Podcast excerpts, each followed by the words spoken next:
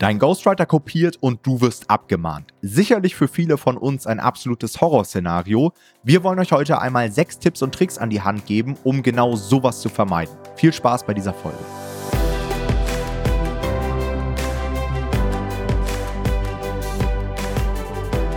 Hallo und herzlich willkommen zu einer neuen Folge des Verlagsniveau Podcast. Und heute soll es einmal um ein Szenario gehen, was nicht sehr häufig auftritt, welches wir aber trotzdem einmal thematisieren wollen, denn es stellt tatsächlich ein Risiko im KDP-Business dar. Und zwar stellt euch einfach mal vor, ihr nutzt einen Texter, einen Ghostwriter, das heißt eine fremde Person, die euch einen Text erstellt. Ihr veröffentlicht diesen Text, erledigt natürlich das ganze Marketing, euer Buchprojekt ist sehr erfolgreich und irgendwann bekommt ihr eine E-Mail, einen Brief, eine Nachricht auf Facebook, was auch immer, in der euch gesagt wird, hey, euer Text ist kein Unique-Content gewesen, sondern ihr habt gewisse Elemente, das muss auch nicht nur der Text sein, können natürlich auch wieder Illustrationen sein oder Abbildungen, die übernommen wurden bei Konkurrenzprodukten, bei vielleicht anderen Internetseiten, bei anderen Quellen im Allgemeinen. Und solch ein Szenario habe ich persönlich jetzt schon zweimal erlebt. Einmal vor zwei, drei Jahren, also nicht ich persönlich, aber in meinem Umfeld und einmal jetzt Ende 2022.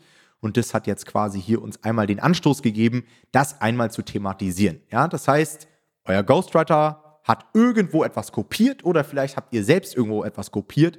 Es kommt raus, was mache ich so nach dem Motto? Ja. Wichtig ist erst einmal zu verstehen, dass sowas tatsächlich sehr, sehr selten vorkommt. Also habt keine Angst vom Ghostwriting an sich. Ich persönlich habe extrem viele Ghostwriting-Projekte selbst abgewickelt. Ich habe extrem, oder wir allgemein bei Normal Publishing, extrem viele Coaching-Teilnehmer gehabt, die ihre Texte von Textern haben erstellen lassen. Sowas ist, wie gesagt, jetzt Ende 2022 erst einmal vorgekommen. Das heißt, das Risiko ist relativ gering, aber ich bin der Meinung, sobald wir ein Bewusstsein für ein Risiko haben, können wir auch Maßnahmen einleiten, um das vielleicht weiter zu minimieren, um ein Stück weit vorzusorgen einfach, ja. Und genau deswegen haben wir uns die Frage gestellt, wie kann man solche Situationen vermeiden und sich gegebenenfalls schützen, haben euch jetzt einmal sechs Tipps erarbeitet und ich würde sagen, Jonathan, du startest einmal mit Tipp Nummer eins. Genau, der erste Tipp ist, und das ist relativ offensichtlich hier wieder auch, dass ihr euch zuverlässige und professionelle Ghostwriter auswählt. Ja? Hier helfen euch natürlich teilweise die Plattformen wie Textbroker. Da muss man auch sagen, auch da seid ihr natürlich vor sowas nicht geschützt, so zu 100 Prozent, weil auch da können Leute natürlich irgendwo Dinge kopieren, ja, aber die Tendenz ist hier eher besser, weil ihr seht, die Leute hatten schon viele Aufträge, die Leute, die Kunden waren zufrieden damit, Textbroker weiß auch, wer da tatsächlich hintersteckt und so weiter und so fort. Also da ist ein bisschen mehr Seriosität da. Oder was wir natürlich sowieso immer empfehlen würden, es sind Expertenkooperationen. Ja, da ist das Risiko unserer Meinung nach noch geringer. Natürlich kann das auch da passieren. Ja, also auch ein Experte kann anfangen zu kopieren, weil er irgendwie in Druck gerät und schneller arbeiten muss oder weiß, was weiß ich was. Aber unserer Erfahrung nach ist es irgendwie seltener, weil gerade diese Leute natürlich vor allem auch ihren eigenen Ruf zu verlieren haben. Ja, das ist bei einem Ghostwriter nicht so. Da weiß keiner, dass er den Text geschrieben hat. Da gibt es nichts zu verlieren für den quasi. Und das ist bei Expertenkooperationen nicht so. Also da würden wir euch empfehlen, jetzt nicht irgendwie den nächstbest dahergelaufenen Ghostwriter zu nutzen, den ihr bei eBay Kleinanzeigen oder in irgendeiner Facebook-Gruppe gefunden habt, sondern tatsächlich hier ein bisschen auf Seriosität zu achten und damit schon mal einen guten Start hinzulegen ich glaube, allgemein sich einen Experten rauszusuchen, der wirklich einen Plan davon hat, wird schon dafür sorgen, dass die Wahrscheinlichkeit sehr gering ist, dass irgendwas kopiert wird. Wenn du nur einen Ghostwriter hast, der zwar gut schreiben kann und gut recherchieren kann, aber eigentlich relativ wenig Ahnung davon hat, dann ist eben die Wahrscheinlichkeit sehr groß, dass er sich irgendwo Inhalte zusammenkopiert. Und ob jetzt wirklich mit Vorsatz oder nicht, dann passiert es halt, ne, dass mal vielleicht irgendwo etwas übernommen wird was jetzt nicht richtig als Quelle deklariert wurde oder was auch immer. Ja. ja. Tipp Nummer zwei, Leute richtig instruieren. Das heißt, ich weise meine Texte auf diese Problematik allgemein hin. Ja, das heißt, ich gehe darauf ein und sage ihnen, hey, du darfst nur diese und diese Quellen nutzen. Ich möchte Unique Content. Bitte nichts von Hauptkonkurrenten oder was auch immer übernehmen. Allgemein darauf einfach achten, dass man Ghostwriter auch allgemein instruiert und vielleicht auch persönlich instruiert. Auch vielleicht das nochmal so ein Tipp, den hatte ich jetzt gar nicht mit notiert, aber ich glaube auch dieser persönliche Kontakt mhm. wird dafür sorgen, dass du mehr Vertrauen aufbaust und ich glaube, die Hürde ist größer, jemandem einen geklauten Text unterzujubeln, den man persönlich kennt. Also ich glaube, aus der Anonymität heraus plagiiert man einfacher, als wenn man weiß, dass man diesen Text für eine Person macht, mit der man sich vielleicht schon mal über einen Zoom-Call oder was auch immer unterhalten hat. Auf jeden Ähm, Fall. das gleiche, wie du auch gesagt hast, ne, mit den Experten. Der Experte hat eine Community, der hat einen Ruf zu verlieren, der wird gar nicht auf die Idee kommen, jetzt Inhalte im großen Stil zusammen zu kopieren. Ja, das denke ich auch. Der nächste Punkt ist, und das passiert so ein bisschen bei dem richtig Instruieren mit, ihr müsst Quellenangaben pflicht, verpflichtend machen in so einem Moment. Ja, also der, der Ghostwriter muss euch sagen, wo er seine Inhalte her hat, wo er seine Ideen her hat, hat er die selber entwickelt, hat er sich irgendwo inspirieren lassen und so weiter und muss euch da am Ende was abliefern.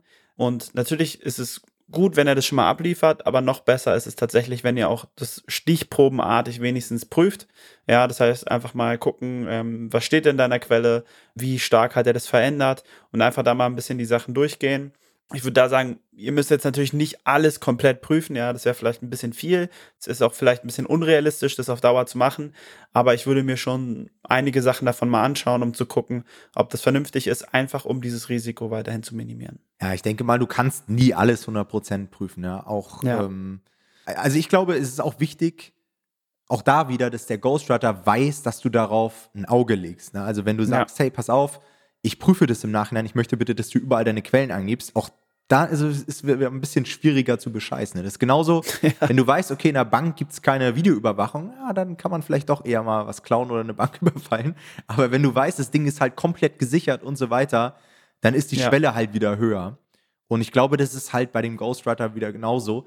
Selbst wenn du es gar nicht kontrollierst und dem Ghostwriter einfach sagst, hey, du musst für jede Sache irgendwie die Quelle mit aufführen, dann wird das schon dafür sorgen, dass du auch da wieder einen Schritt mehr Richtung Prävention irgendwie gehst. Ja. Ja, auf jeden Fall.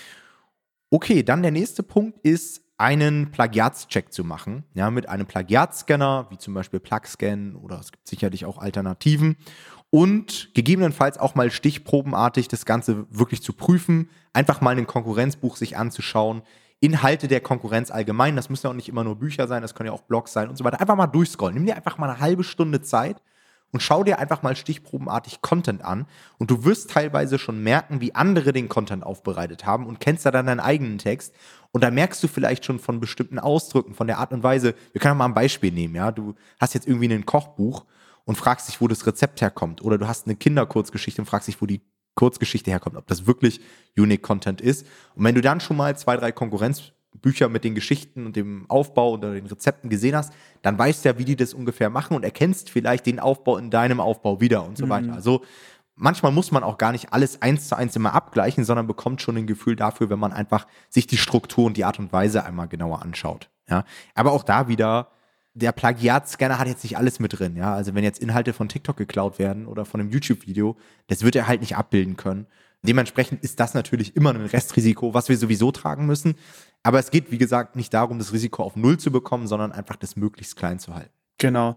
Und der fünfte Punkt ist, äh, vielleicht äh, schafft da ein bisschen Abhilfe, dass ihr das Risiko für euch persönlich oder für euer Unternehmen vielleicht ein bisschen minimieren könnt, indem ihr versucht, den Ghostwriter-Vertrag so zu gestalten, dass der Ghostwriter dafür am Ende haftet, wenn sowas passiert.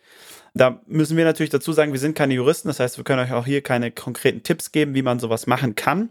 Aber es gibt solche Tools wie Just Answer, wo ihr ähm, Juristen Fragen stellen könnt gegen ein bisschen Geld. Und da könntet ihr vielleicht sowas überprüfen lassen, wie kann ich sowas in meinem Vertrag aufnehmen, vernünftig, wie kann ich sowas formulieren, dass wenn sowas irgendwann hinten raus rauskommt, dass ähm, der Ghostwriter da dann in Regress genommen werden kann, also dass er quasi diese Schadenssumme, die ich bezahlen muss, weil ich am Ende veröffentliche ich ja das Buch, das heißt, ich werde so und so diese Summe zahlen müssen, wenn dann irgendwann was kommt, aber dass ich mir das Geld beim Ghostwriter wiederholen kann, dafür könnte man ähm, eventuell rechtliche Regelungen finden und ähm, das könnt ihr auf jeden Fall überprüfen, wenn ihr da auf Nummer sicher gehen wollt, dass das auch möglich ist. Auch das wieder, wie von Tom schon erwähnt, auch wieder zur Prävention hauptsächlich. Ja, natürlich am Ende vielleicht auch, um das Geld zu bekommen, sollte was passieren. Aber wenn so eine Klausel im Vertrag drin ist, dann wird ein Ghostwriter normalerweise sehr sauber arbeiten. Oder wenn er das von Anfang an nicht vorhatte, dann wird er wahrscheinlich auch nicht mit euch zusammenarbeiten. Genau. Und um dann sich final noch abzusichern, hat man natürlich auch die Möglichkeit, eine Vermögensschadenshaftpflichtversicherung abzuschließen. Auch dazu haben wir schon mal Content auf YouTube gepostet. Ich weiß gar nicht, ob wir das hier im Podcast schon mal erwähnt haben. Müsst ihr euch vorstellen, ist letztendlich eine Versicherung, die bei zum Beispiel urheberrechtlichen Verstößen greift, solange kein wirklicher Vorsatz da ist. Also so eine Versicherung ist natürlich kein Freifahrtschein, dass man sich jetzt überall Inhalte zusammenkopiert, so nach dem Motto, ja, ich habe ja sowieso eine Versicherung, sondern die dann wirklich greift, wenn man mal irgendwie was übersehen hat, wenn eben so ein Texter mal geschlampt hat oder was auch immer. Ähm, wichtig ist auch immer, die könnt ihr natürlich nicht im Nachhinein abschließen. Also dann auf die Idee zu kommen, oh, ich habe jetzt irgendwie eine Abmahnung bekommen, schließt mal so eine Versicherung ab, das wird schwierig. Das heißt, wenn euch das Ganze interessiert, schaut euch zum Beispiel mal die Versicherung von Exali an, E-X-A-L-I. Ähm, das ist, glaube ich, so eine Vermögensschadenshaftpflichtversicherung, die auch gerade im T-Shirt-Business zum Beispiel sehr weit verbreitet ist. Es gibt gar nicht so viele Anbieter dafür. Also es ist nicht so, dass jetzt jede große Versicherung eine solche Versicherung mit im Portfolio habt, aber informiert euch dazu mal. Wie gesagt, wir wollen jetzt ja auch keinen Anbieter irgendwie empfehlen und so weiter. Ich sag euch ganz ehrlich dazu, ich habe eine solche Versicherung nicht. Ich glaube, du auch nicht, Jonathan, oder? Nee. Weil wir auch der Meinung sind, dass das Risiko halt wirklich sehr, sehr gering ist, dass sowas ähm, eintritt. Also darum geht es ja auch wieder. Du kannst ja jetzt hier nochmal den Spruch von deinem Vater bringen, Jonathan. Den finde ich immer sehr passend. Ja, große Risiken versichert man, kleine nicht. Genau. Und ich bin der Meinung, dass das häufig Dinge sind, die wirklich sehr selten vorkommen. Gerade auch, wenn man diese Punkte, die man jetzt hier gerade besprochen hat, abdeckt, wenn man sauber arbeitet. Und ich denke mir immer so, wenn mal irgendwas passiert, dann kann ich das im Zweifel auch, auch bezahlen. Ja, irgendwie eine kleinere Abmahnung und so weiter. Das sind dann häufig so Summen von 1000, 2000, 3000 Euro. Das kriegt man dann bei einem gut laufenden Business auch noch selbst gestemmt. Da muss ich jetzt nicht irgendwie monatlich irgendwelche Summen an irgendeine Versicherung überweisen. Aber wie gesagt, einige von euch schlafen dann ruhiger, wenn sie eine solche Versicherung haben. Deswegen wollten wir das einfach nochmal erwähnen. Alright, das war es auch schon mit der heutigen Folge. Das heißt, geht diese Dinge einmal durch, baut das mit in eure Prozesse ein, auch gerade wenn ihr noch aufs Ghostwriting zurückgreift. Wenn ihr Expertenkooperation habt, seid ihr da relativ safe, aber auch da ähm, gilt es natürlich genauso, dass man Quellenangaben mit drin haben sollte, dass man seine Texte prüfen sollte, dass man vernünftige Verträge haben sollte und so weiter. Aber das sind so Punkte, die ich auch voraussetze, wenn man wirklich auf Verlagsniveau veröffentlicht und das Business sehr professionell angeht. Alright, dann wie immer vielen Dank fürs Zuhören. Wir hören uns in der nächsten Folge. Macht's gut. Ciao, ciao. Ciao.